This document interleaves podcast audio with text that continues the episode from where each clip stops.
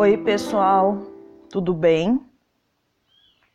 Continuam seguindo as recomendações sobre o distanciamento social? O que vocês têm feito? Estão aproveitando o momento para desenvolverem uma nova habilidade? Seguiram as dicas do episódio para não ficar entediado? Compartilha com a gente como está a sua vida. Posta lá nas redes sociais. Estamos no Insta, no Facebook e no LinkedIn como Falar Português Brasileiro. No Twitter, arroba fale underline português. Quero mandar um abraço e toda a minha solidariedade ao italiano Marco, que sempre interage conosco. Força, Itália! E um outro abraço para a austríaca Stephanie. Obrigada pela sua avaliação e reconhecimento. Fico muito feliz por estar contribuindo para o aprendizado das expressões que não se ensina em um curso tradicional. Essa é a ideia: sair do tradicional e mostrar o português do dia a dia. Gente, eu estou me sentindo no programa da Xuxa, mandando beijo para todos. Vocês lembram? Bom, aqui na América do Sul é muito frequente as pessoas falarem que começaram a aprender português assistindo a esse programa. O episódio de hoje está uma loucura, cheio de crendices brasileiras relacionadas à Semana Santa. O Brasil é um país com a maioria da população de religião católica e as crenças ultrapassam as gerações e devem ser seguidas. Algumas pessoas acreditam que na Sexta-feira Santa não se deve nem olhar no espelho, não se deve comer carne e muito menos namorar.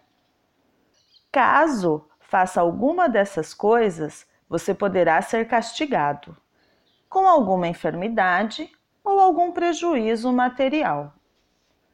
Na zona rural, que é a minha realidade, como vocês viram no meu canal do YouTube, já se inscreveram? Bom, acredita-se que de quarta até sexta-feira santa não se deve tomar banho. Ficar sem banho eu só observei os membros da minha família para ver se iam pular o banho. Ufa! Todos fizeram sua higiene pessoal. Afinal, em tempos de Covid-19, não dá para relaxar. Na sexta, ninguém pode trabalhar. Não se pode pegar na vassoura e muito menos na enxada. Não se tira o leite da vaca, mas para trazer boa sorte e saúde, deve-se realizar a plantação do alho. Ah, essa tradição eu segui. Acordei cedo e fui para a horta realizar a plantação do alho. Vocês podem conferir lá nas redes sociais. No domingo de Páscoa, o almoço foi em família e se fez a entrega dos ovos de chocolate, que há muito tempo deixou de ser um símbolo religioso e passou a ser meramente comercial aqui no Brasil. As expressões utilizadas foram: primeiro, uma loucura. Bom, a loucura está relacionada a questões psicológicas mas dizer que alguma coisa está uma loucura é dizer que está muito bom, ou que está sensacional, ou que a pessoa ficou impressionada com o que estava acontecendo. Eu me impressionei com todas as crendices em relação à Semana Santa. E vocês? A segunda expressão, só observei que é quando a pessoa fica apenas vendo, observando a atitude de outros e não expressa nenhuma opinião. Podemos dizer: eu só observei a atitude daquelas pessoas durante o dia. Não falei nada. Pegar na vassoura. A vassoura é aquele instrumento usado para limpar a casa. E não pegar na vassoura quer dizer que não limpará a casa naquele dia. Pegar na enxada está relacionada ao trabalho pesado. É para dizer que vai trabalhar fora de casa, cuidar da terra, da plantação. Dizer que não vai pegar na enxada quer dizer que não realizará nenhuma atividade de cuidado com a terra naquele dia. A última expressão é pular o banho. Bom, o banho para os brasileiros é sagrado. Tomamos banho pelo menos duas vezes ao dia. A expressão pular o banho é para dizer que não tomará banho naquele dia. Pular o banho por três dias não dá para aceitar. Aqui faz muito calor. Vamos para o vocabulário. Distanciamento é o que estamos fazendo nessa quarentena, ou o que deveríamos estar fazendo.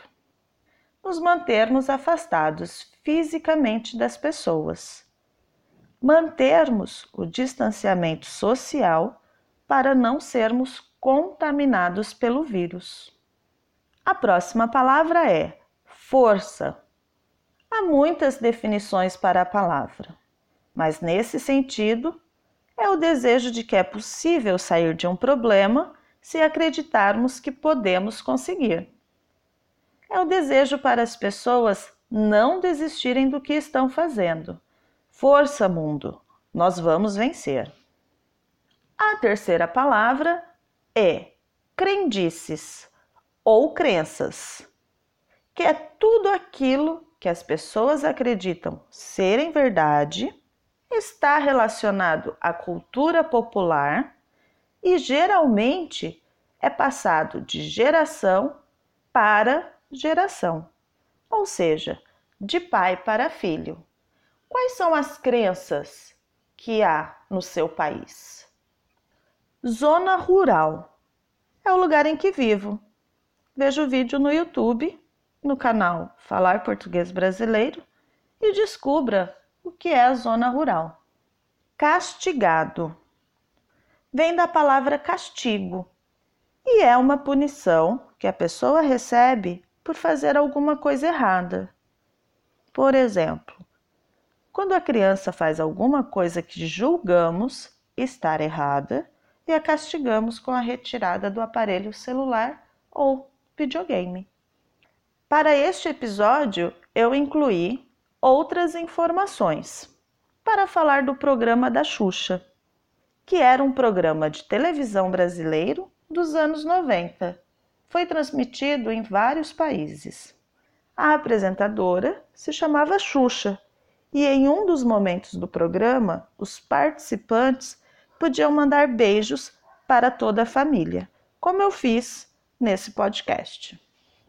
E a segunda informação é a Semana Santa, que é uma semana tradicional para os católicos que se celebra a paixão, a morte e a ressurreição de Cristo. Bom, pessoal, ficamos por aqui. Aproveitem a semana, promovam a solidariedade e a empatia.